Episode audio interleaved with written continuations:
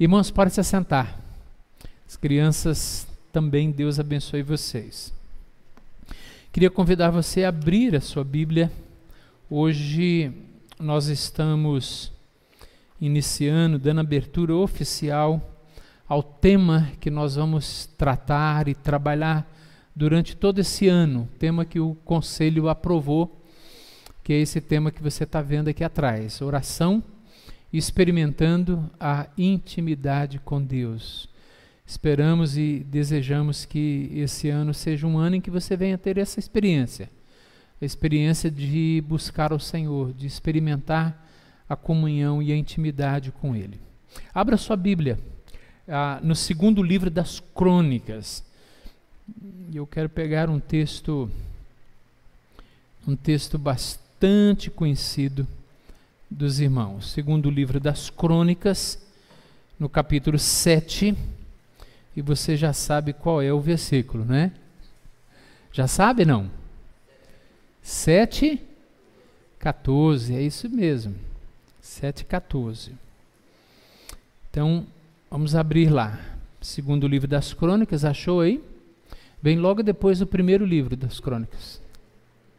Ficou fácil, não ficou? Segundo livro das crônicas, anote essa aí para você não esquecer mais, tá bom? Segundo livro das crônicas, é, Rodrigo, aprendeu aí, Rodrigo? Aprendeu? Segundo livro das crônicas, Rodrigo que está vindo hoje, depois da cirurgia, primeira vez. Aprenda aí, Rodrigo. Segundo livro das crônicas fica logo depois do primeiro livro de crônicas. Então, 7,14, queridos, nós lemos assim. E olha que se eu falar para você falar de cor aqui, eu acho que você até fala de tão conhecido que esse texto é, né? Se o meu povo, que se chama pelo meu nome, se humilhar e orar e me buscar e se converter dos seus maus caminhos, então eu ouvirei dos céus, perdoarei os seus pecados e sararei a sua terra. Se o meu povo, que se chama pelo meu nome, se humilhar e orar e me buscar e se converter dos seus maus caminhos, então eu ouvirei dos céus, perdoarei os seus pecados e sararei a sua terra. Pai querido, nós lemos aqui a tua palavra nós lemos aqui essa promessa que o Senhor deixou para nós. Queremos agora, na meditação da tua palavra, refletir, mergulhar um pouco mais nesse texto e, e poder assim extrair ensinamentos para o nosso coração hoje aqui. O Senhor conhece cada um. O Senhor conhece cada um dos meus irmãos aqui. E o Senhor sabe a medida em que nós precisamos de entender a tua palavra e aplicá-la à nossa vida e ao nosso coração. Tem misericórdia de nós hoje e usa de graça, tanto para a exposição como para a recepção da tua palavra. Assim nós nos colocamos ansiosamente nas tuas mãos e oramos em nome de Jesus. Amém. Queridos, eu penso que esse é um texto bom, de tantos e tantos outros também na Escritura Sagrada, que podem ser, pode, nesse caso, esse aqui, pode ser muito útil para nós a, abrir o nosso tema para esse ano. Porque esse texto fala de, de buscar o Senhor, esse texto fala de oração, esse texto fala de intimidade com o Senhor. E, e quando nós olhamos para um tema como esse, há de certa forma uma preocupação. Há uma preocupação do conselho, há uma preocupação da liderança da igreja, há, há uma preocupação que está claramente, ou de certa forma ele está claro nesse tema. É a preocupação de que há necessidade de nos aproximarmos mais de Deus há uma necessidade de, de, uma, de um avivamento no nosso coração, na nossa vida, de uma revitalização, que nós precisamos de ser revitalizados na nossa vida cristã, na nossa caminhada com Deus. Eu sei que nós temos alguns problemas, não só a, a, nossa igreja, mas a igreja evangélica de maneira geral. Aliás, o cristão de maneira geral, em tantas outras igrejas nesse país e fora, é, tem os seus problemas e de vez em quando a necessidade de Deus chamar a nossa atenção para alguns aspectos da nossa vida cristã. É, nós temos, por exemplo, pessoas que estão afastadas da igreja. Pessoas que não estão mais caminhando com Deus. Esfriam na vida cristã, estão é, apáticas na sua vida espiritual, e como consequência dessa apatia na vida espiritual, o afastamento da igreja acaba sendo algo, é, é uma consequência natural, o afastamento da igreja. Então, nós temos alguns irmãos nossos que estão afastados hoje da igreja, e alguns usam desculpas para não estarem com a gente. Sempre dão de uma certa maneira uma justificativa ou tentam dar uma justificativa, uma desculpa para não estarem aqui conosco. Dada a frieza da fé, dado a, dada a apatia pela qual eles estão atravessando na vida cristã, acabam é, se ausentando. É, a gente também vê, um, um, de certa forma, não necessariamente só na nossa igreja, é, mas a gente percebe um, um, tipo de nominalismo evangélico presente hoje é, na igreja. Há muitos anos atrás, a expressão católico nominal era era muito era uma referência, era quase a gente citava isso muitas vezes. E, e, ainda hoje, você conversa com algumas pessoas e elas então vão fazer a seguinte declaração: Eu sou católico, mas sou católico nominal. Por quê? Porque eu não vou à igreja, eu não tenho compromissos, eu não me envolvo com a vida da igreja. De vez em quando eu estou lá, de vez em quando eu vou, mas eu sou um católico assim nominal. O interessante é que essa expressão ela se torna algo também presente dentro da igreja evangélica. E aí nós vamos encontrar hoje evangélicos que se dizem evangélicos nominais. São evangélicos porque um dia creram na pessoa de Cristo, confessaram a pessoa de Cristo como único e suficiente Salvador, entraram para a igreja evangélica e ali se batizaram, professaram a fé, se tornaram bem membros daquela igreja, mas com o passar dos meses, dos anos, coisas foram acontecendo e essas pessoas acabaram de alguma maneira ah, saindo da igreja e não tem mais qualquer envolvimento com a igreja. E aí essas pessoas elas se dizem evangélicas, mas não tão firmes assim. São evangélicas, mas são evangélicas apenas de nome. A gente vai conhecer algumas, eh, a gente conhece algumas dessas pessoas. De maneira que a gente percebe que há necessidade de se trabalhar esse tema da intimidade com Deus, da experiência com Deus. E sem contar também, irmãos, daqueles que estão na igreja, daqueles que estão presentes na igreja, que participam, estão aos domingos de manhã, estão aos domingos à noite, participam ah, de maneira regular da igreja, mas são pessoas também, ah, de certa forma, distantes de Deus. Não estão distantes da igreja, mas estão distantes da igreja, de Deus, e a gente precisa, de alguma maneira, entender isso. Que não é só o fato da pessoa estar indo à igreja que diz que ela está vivendo uma vida de intimidade com Deus.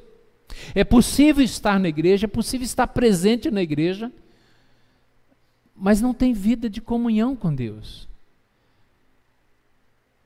Não tem. É interessante um, um puritano que realizou uma, uma, uma, uma lista sobre, ah, numa obra sobre reavivamento, e ele então fez essa lista dizendo que, ah, mostrando quais são as características de pessoas, de crentes e de igrejas que precisam de uma, de uma, de uma revitalização, que precisa de um, de um reavivamento na vida cristã. E aí a lista é enorme, eu selecionei apenas alguns itens. Ele diz assim: que pessoas que precisam de revitalização são pessoas que, quando as conversas sobre temas espirituais, criam vergonha e hesitação. Segundo, quando se praticam pecados da carne e da mente sem criar nenhum reboliço na consciência. Terceiro, são pessoas quando não se deseja ser como Cristo e o desejo pela santificação não domina nem preocupa mais ele. Quando é possível repetir palavras de hinos e entoar músicas cristãs sem um envolvimento do coração. Quando a equipe estava cantando a, a música aqui sobre oração, gente, eu, eu fiquei arrepiado eu senti o meu corpo arrepiado de cantar essa verdade a respeito da oração. Mas é possível que alguns cantam e não sentem nada, absolutamente nada. A gente canta as músicas e os hinos costumeiramente há anos, há anos, e a gente não consegue mais perceber as verdades, as santas verdades que estão sendo cantadas ali. Ou seja, o envolvimento é apenas com a boca mas não há envolvimento de coração mais. Ele continua a lista dizendo: quando é possível assistir filmes e programas de TV depravados ou ler uma literatura sem compromisso com a moralidade cristã. Quando as mais fracas desculpas são suficientes para se omitir das responsabilidades e oportunidades de servir ao Senhor. Outro dia eu ouvi um sermão de um pregador dizendo que são desculpas esfarrapadas. Aliás, o tema do sermão dele é desculpas esfarrapadas que os crentes dão. Eu vou postar esse, esse link depois no nosso grupo para você assistir. Augustus Nicodemos. Mas assista até o final, não foge não. E sétimo aqui da minha lista que eu selecionei dele é quando há uma conformidade com a maneira mundana de agir. Não há mais diferença na maneira como se namora. No mundo se namora assim, dentro da igreja também é assim. No mundo se bebe dessa maneira, na igreja se bebe dessa maneira. Assim, não há mais diferença. Não há mais diferença. E, e esse texto de, de Crônicas é um texto que a nação que estava vindo do exílio, e a nação nessa época estava experimentando a sua o seu, a sua apatia, o seu desânimo espiritual, estava experimentando a, o afastamento de Deus, era uma nação que estava em pecado, em desobediência a Deus. E Deus aqui então faz uma promessa, aliás, é a, a, a, esse texto aqui é uma resposta à oração que já foi feita por Salomão lá no capítulo 6. Mas Deus está dizendo: Eu vou fazer isso na vida do povo eu vou revitalizar a vida dos crentes, eu vou trazer uma vitalidade nova no coração da igreja, eu vou trazer um despertamento novo na vida do meu povo, eu vou fazer isso. Eu vou fazer isso, é uma promessa que ele está fazendo aqui. E essa promessa vai se cumprir na vida do povo de Deus, na igreja de Deus, desde que essa igreja ela atenda os requisitos que ele coloca aqui. E veja que ele coloca quatro requisitos, quatro exigências.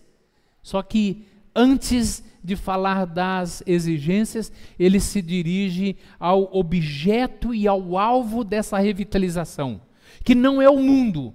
Aqui a promessa não é para o mundo, não é para a sociedade toda, mas ele está dizendo: se o meu povo, a promessa para o povo dele, a promessa para mim, a promessa para você, a promessa para a igreja presbiteriana do Parque São Domingos. Queridos, Deus pode fazer coisas tremendas na vida dessa igreja. E quando eu falo na vida dessa igreja, eu estou falando na nossa vida na vida das nossas crianças, dos nossos adolescentes, dos nossos jovens, dos nossos adultos, dos idosos, enfim, é na vida da igreja sem excluir ninguém, é o povo do Senhor, se o meu povo. E aqui, quando ele coloca essa condição, se o meu povo, se, é porque há uma possibilidade de que esse povo não queira. Mas se o meu povo me buscar, se o meu povo orar, se o meu povo fazer isso, eu vou. Eu virei de encontro ao meu povo e eu vou curar, eu vou sarar, eu vou me derramar sobre o meu povo. Mas é se o meu povo fizer, porque a possibilidade de que a desobediência, a incredulidade, a frieza permaneça no coração de alguns. Mas se se o meu povo fizer o que ele vai dizer aqui, ele está dizendo que ele vai abençoar a vida do, da igreja e do povo de Deus. E olha o que, que ele diz, olha quais são as condições. Olha as condições, me acompanha aí. São quatro condições. E a primeira condição que ele diz aqui, que eu e você e a nossa igreja, a Igreja Presbiteriana do Parque São Domingos, tem que procurar obedecer, cumprir, é que ele diz assim: se o meu povo, que se chama pelo meu nome, se humilhar. Se humilhar. Irmãos, se eu quero ter intimidade com Deus, eu tenho que aprender a me humilhar eu tenho que curvar a minha serviço. No Velho Testamento, algumas vezes, Deus se dirigiu ao povo, bravo com o povo, dizendo: povo de dura serviço. Essa expressão não é, é conhecida, não é isso? Povo de dura serviço. O que, é serviço? Serviço é, o, é a nuca, é a nuca, o pescoço. E o povo de Israel sabia que um boi, um touro, um gado, que tinha um, uma cerviz endurecida, esse boi não poderia ser colocado juntamente com outro para poder levar a canga, porque ele iria dar problemas. Um boi que tem um pescoço duro, ele é um problema na agricultura, porque ele não vai ouvir o comando do boiadeiro. O boiadeiro vai falar, vai dar o comando, vai dar a ordem, mas ele não vai ouvir, não vai obedecer. E Deus então traz essa, essa linguagem tão comum do boiadeiro que comandava, que dava ordem e o boi se curvava. Ele traz isso para o povo, dizendo: Meu povo é, tem uma, uma, uma, um pescoço duro. O meu povo tem um, uma nuca dura, tem uma cerviz dura, não se humilha, não se quebranta, não se curva. Eu estou falando e eles não estão ouvindo. Eu estou dando uma ordem e eles não estão nem aí para a minha ordem. Irmãos, tem crente com pescoço duro. Tem ou não tem? Eu não estou dizendo necessariamente aqui, não, não, precisa concordar dizendo que eu sou o, esse pescoço duro. Mas que a gente sabe que tem crente de pescoço duro? Tem. Que Deus fala e ele não ouve ele é desobediente, ele é rebelde, ele se diz crente, diz amar a Deus, mas ele não obedece a Deus. Quando termina o culto, quando vai para fora, lá no trabalho, nas viagens, onde ele estiver, o que, que ele está fazendo? Ele está fazendo coisa que desobedece a Deus. E não adianta Deus falar, o pescoço dele é duro, não se humilha, não se curva. E Deus está dizendo: sabe quando é que eu começo fazendo uma obra na igreja? É quando essa igreja começa a reconhecer que há algo de errado e que há necessidade de se humilhar na minha presença. A necessidade de se humilhar. Interessante uma palestra que eu ouvi do Ronaldo Lidora muitos anos atrás. Estávamos juntos em Serra Negra. Eu falei naquele encontro e depois ele falou. E quando ele falou, eu fui abençoadíssimo com a palestra dele. E ele falou a respeito do alto engano. E ele falou que nós podemos nos enganar, só que esse processo de você se auto-enganar, ele começa um pouco antes. Ele diz assim que o pecado ele faz você começar a mentir para os outros que estão longe. Aí você mente para as pessoas que estão longe. Você tenta parecer algo que você não é, mas você vende uma imagem para aqueles que estão longe. Você mente para os outros que estão longe. Você começa a ter uma vida mentirosa para aqueles que estão longe. O seu discurso, a sua narrativa é mentirosa. E as pessoas que estão longe acreditam. E aí, como elas acreditam em você que viu que deu certo mentir, ele diz aí você passa uma outra etapa. Você começa a mentir para aqueles que estão perto. Aí você começa a mentir para a esposa. Você começa a mentir para o marido. Você começa a mentir para o conselho da igreja, para os filhos, para os pais. Você vive uma vida mentirosa para aqueles que estão próximos. E aí o problema é que, de alguma maneira, você tem êxito nisso. Você conseguiu enganar quem estava longe e agora você está conseguindo enganar quem está perto. Você não é um cristão que está íntimo com Deus, mas você está vivendo e vendendo uma imagem e eles estão acreditando que é isso. E ele diz que, já que você está enganando quem está perto e conseguiu ter êxito nisso, ele diz agora vem um grande perigo. É quando você começa a enganar a você mesmo. E aí você se torna um hipócrita. Porque você acredita que ser cristão é isso.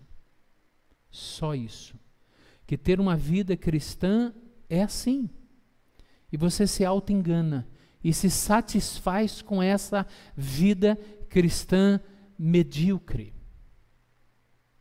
E aí você vive uma, um auto-engano. Como é que eu quebro esse processo de auto-engano? Eu quebro esse processo quando eu me humilho na presença de Deus. Quando eu reconheço, tem algo de errado. Não é assim. Vida cristã não pode ser desse jeito. Vida cristã, vida com Deus, intimidade com Deus tem que ser algo diferente, tem que ser algo muito mais importante e vital. Não pode ser apenas isso. Por isso que Deus está dizendo: se, o meu povo que se chama pelo meu nome se humilhar, essa é a primeira coisa que eu tenho que fazer. Estou seguindo só a ordem do texto se humilhar, se quebrantar diante de Deus. Deus diz que isso é verdade, eu aceito, eu admito. Ele está dizendo algo sobre mim, eu não vou continuar nesse alto engano, eu vou reconhecer os meus erros, eu vou admitir que eu estou vivendo um caminho de hipocrisia, que eu estou me enganando, enganando os outros, eu vou suplicar auxílio dele. E aí vem o segundo aspecto importante quando ele diz assim: e orar. Se humilhar e orar. A necessidade de buscar a Deus em oração. Irmãos, a prática da oração é uma é uma das coisas mais extraordinárias que nós podemos experimentar na nossa vida. poder falar com Deus. Poder falar com Deus. Não é reza, é oração. Não é pegar um papel e repetir uma, uma reza mas é orar, é falar com Deus, é derramar a alma na presença do Senhor, é saber que você pode desfrutar dessa intimidade com Deus. Irmãos, e há questões grandes que nós precisamos aprender a orar e a buscar a Deus. Orar. Nós precisamos ir à presença de Deus, para as necessidades que nós temos, por exemplo, na nossa igreja. Necessidade de trazer filhos de volta, necessidade de reconciliação de casamento, a necessidade de ter uma, uma vida financeira melhor, sair das dívidas, a necessidade de ter o Senhor agindo, abençoando a nossa casa em todos os sentidos, abençoando a nossa vida física, a nossa saúde. Começar a orar. Orar. E orar é falar com Deus. Arthur Tozer, Arthur Tozer, grande Arthur Tozer, ele disse assim uma vez, ele, fala, ele disse o seguinte, se eu quiser humilhar alguém, eu vou fazer apenas uma única pergunta. E perguntar para ele qual é a pergunta que você faria. Eu perguntaria: como anda a sua vida de oração? Irmãos, como anda a nossa vida de oração? Como anda a sua vida de oração? Como é que eu quero ter intimidade com Deus se eu não oro? Eu preciso aprender a orar. Não é falar de oração, mas é orar. É falar, não, é orar, é buscar a Deus. Será que nós estamos dispostos a aprender a derramar a nossa alma na presença de Deus esse ano? Orar, falar com Deus. Nós precisamos aprender isso esse ano. Precisamos aprender a buscar o Senhor e falar com Ele e orar. Você já sabe qual é a minha opinião de mãozinha de oração no WhatsApp, né? Você já sabe. E, e nem estou dizendo que quem coloca a mãozinha vai ficar só na mãozinha. Não estou dizendo isso. Eu sei que tem gente que coloca a mãozinha e vai orar mesmo. Mas eu tenho aprendido uma coisa depois que eu comecei a falar sobre isso, que eu não posto mais mãozinha, porque esse negócio de postar mãozinha. Aí eu faço o seguinte: que quando vem um pedido de oração, eu paro o que eu estou fazendo. Podendo parar, eu paro o que eu estou fazendo e oro. Dedico um tempo ali, intercedo por aquele assunto. E aí depois eu mando uma mensagem para a pessoa: olha, eu orei por você. Estive orando por você. Mãozinha de oração é mãozinha só. E tem gente que é fervoroso, né? Bota um monte de oração. Aí você olha aqui e você fala, Jesus, essa vai passar o dia inteiro orando. Irmãos, nós temos que orar na nossa igreja. Há problemas, consagração de líderes. A gente precisa orar. Esse ano a gente vai ter eleição para presbíteros. Vamos ter oração para eleição para diáconos. A gente precisa orar por isso. Para Deus começar a levantar homens para o, o oficialato da igreja. Já vamos começar a orar por isso. Então nós precisamos. Olha mais. Ele diz orar. Se o meu povo se humilhar e orar, e preste bem atenção, ele diz assim: e me buscar. É diferente de orar. Não, aqui não é uma mera repetição. Nós não estamos no livro de Salmos, que seria uma repetição hebraica, um paralelismo comum na literatura poética. Mas aqui não, ele não está usando o recurso da literatura poética. Aqui ele está dizendo que é um passo seguinte, é um outro aspecto que eu preciso aprender, que é buscar o Senhor. Davi diz assim no Salmo 42, por exemplo, e no Salmo 63, ó Deus, eu te busco ansiosamente. A minha alma, Senhor, tem sede de ti. O meu corpo te deseja, o meu corpo te almeja, como terra árida, exausta e sem água. Senhor, eu te busco ansiosamente. Irmãos, é um desejo dentro de nós que temos de buscar ao Senhor. Buscar é ir atrás, buscar é ir ao encontro, buscar é sair do lugar em que eu estou com uma iniciativa, tentando de alguma maneira encontrar aquilo que eu estou buscando, que eu estou procurando. É buscar o Senhor. Eu quero encontrar o Senhor, eu quero buscar o Senhor. A vós outros que buscais a Deus, que o vosso coração reviva. Salmo 69, verso 32. A vós outros que buscais o Senhor, que o vosso coração reviva. E o texto de Jeremias que você conhece tão bem. Quando Jeremias assim, diz assim: Buscar-me-eis e me achareis, se me buscardes de todo o vosso coração. Irmãos, nós, esse ano vai ser um ano em que a gente vai buscar o Senhor. Esse ano vai ser um ano em que a gente vai dobrar mais os joelhos. Esse ano é um ano que a gente vai desejar mais a Deus na vida da nossa igreja, da nossa família. Então nós vamos buscar ao Senhor.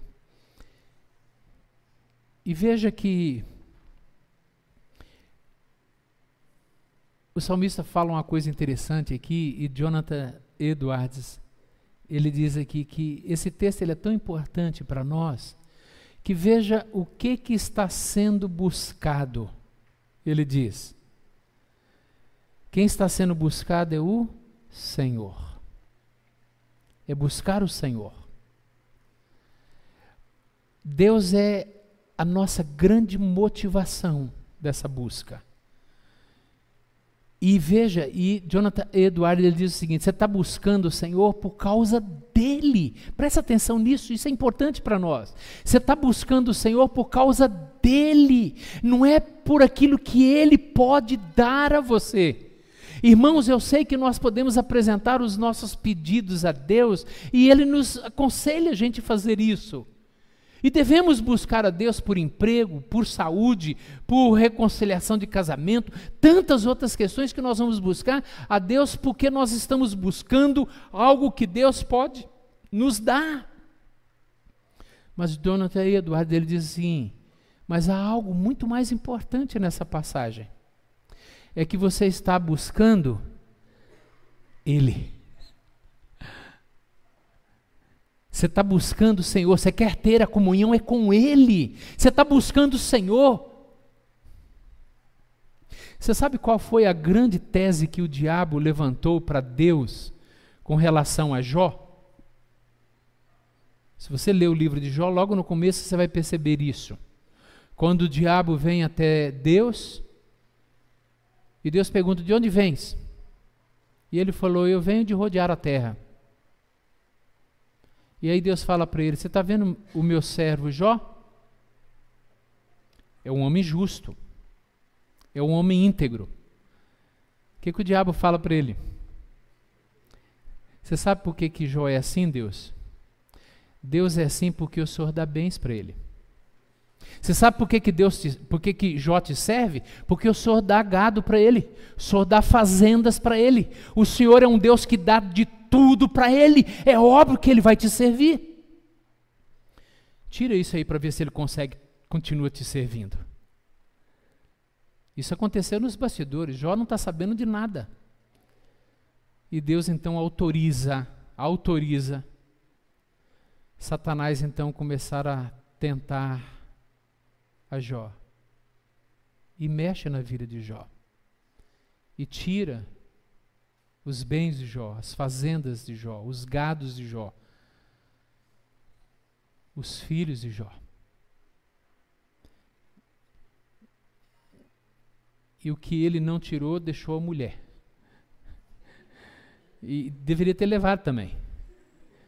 Porque você lembra o que a mulher falou para ele, né? Por que, você não amaldiçoa Deus e morre, Jó? Olha que, situação você está. E aí Jó então responde para a mulher dele: Mulher, você está doida? Você está doida? Você não entendeu uma coisa? Deus me deu tudo que eu tinha. Deus tirou tudo que Ele quis tirar. E diz o texto: Bendito seja o nome do Senhor. E a Bíblia registra, e Jó não pecou nisso. Sabe por quê? Porque Jó não buscava a Deus por aquilo que Deus podia dar. Irmãos, teologia da prosperidade. As igrejas lotam centenas e centenas de pessoas. Elas estão indo lá buscando quem? Elas estão indo atrás do quê? Elas estão indo atrás do Deus ou indo atrás daquilo que Deus pode dar para elas. Não é errado buscar a Deus por aquilo que Deus pode nos dar, mas a vida cristã, a intimidade com Deus, a experiência de ter a intimidade com Deus, não pode se limitar apenas em pedir, pedir, pedir, pedir, pedir, mas é ir a Deus e sentar-se no colo de Deus e poder ter intimidade com Deus, buscar a Deus por quem Deus é. Você tem que aprender uma coisa, e eu tenho que aprender isso nesse ano, vamos aprender juntos, que nós temos que buscar o Senhor. Eu quero é o Senhor. Quem mais tenho eu, Senhor, senão a Ti? O Senhor é o meu bem maior. O Senhor é a coisa mais preciosa que eu quero nesse mundo, nessa vida, é o Senhor. Se o Senhor não me dá carro, não importa, eu quero o Senhor. Se o Senhor não me der saúde, não importa, mas eu quero o Senhor. Se o Senhor não me der um emprego, eu quero o Senhor. Se o Senhor não me der um aumento de salário, mas eu quero o Senhor. É o Senhor que eu quero. Eu quero buscar o Senhor, porque é o Senhor que eu quero. E se eu posso buscar o Senhor, a Ele em primeiro lugar, Aí as demais coisas ele vai acrescentar.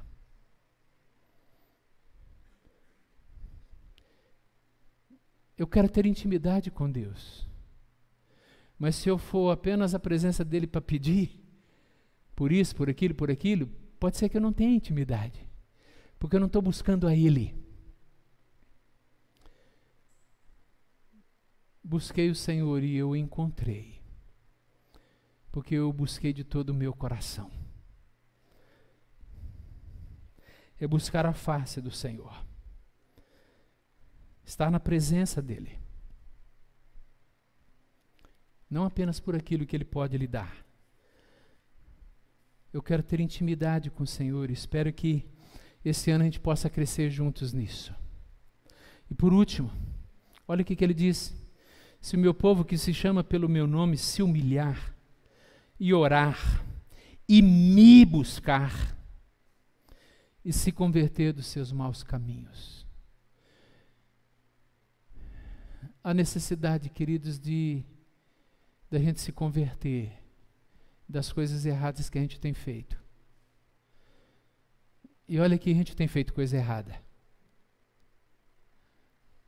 Se a gente tivesse um filme da sua vida durante essa semana, um filminho, sabe aquele filminho de WhatsApp de e para a gente postar aqui um filme. Agora vamos assistir o filme do irmão tal, do que ele fez essa semana inteira.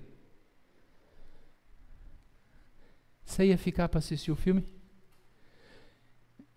Eu não sei, eu acho que eu sairia correndo. Sabe por quê?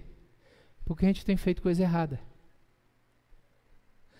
A gente tem falado, pensado, olhado, feito. A gente, tem feito algumas bobagens aí. E o Senhor está dizendo que há necessidade de você se converter, abandonar os maus caminhos, mudar de postura, mudar de rumo, mudar de conduta.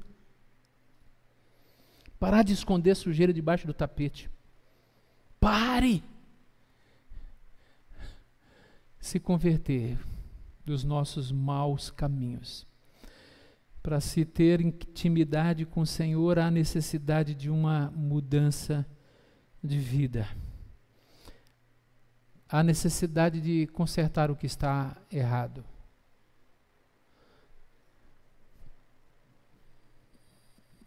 A nossa vida, queridos, ela é, é natural. A gente ainda continua lutando contra o pecado. A gente continua lutando contra o pecado. E às vezes o pecado ele dá um tombo na gente, né? Dá uma rasteira.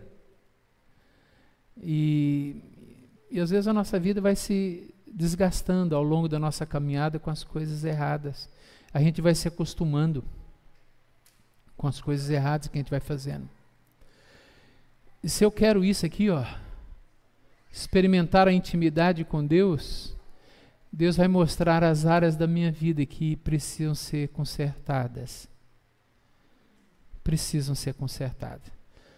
Ele vai dar um totozinho assim na sua cabeça e vai falar assim: dobra essa serviço aí, seu cabra. Esse você vai mudar de vida. É? Deus está falando isso para mim também, o pastorzinho. Você vai ter que dar jeito. O presbítero, você vai ter que tomar jeito esse ano.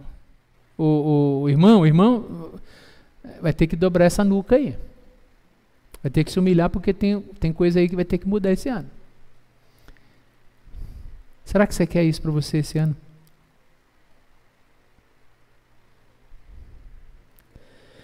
E veja qual é o resultado disso aqui. Olha o resultado que ele diz. Só vou mencionar aqui.